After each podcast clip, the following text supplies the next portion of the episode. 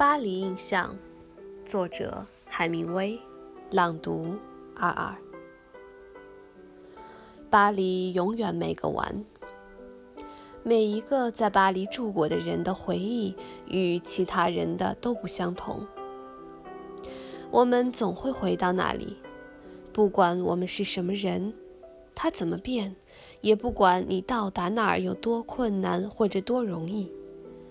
巴黎永远是值得你去的，不管你给他什么，你总会有回报。不过，这乃是我们还十分贫穷，也十分幸福的早年时代的巴黎的情况。节选自《流动的盛宴》。我是你们的主播阿尔。我在远隔万水千山之外的德国，用声音带给你们祝福。祝你拥有美好的一天，我们下次再见。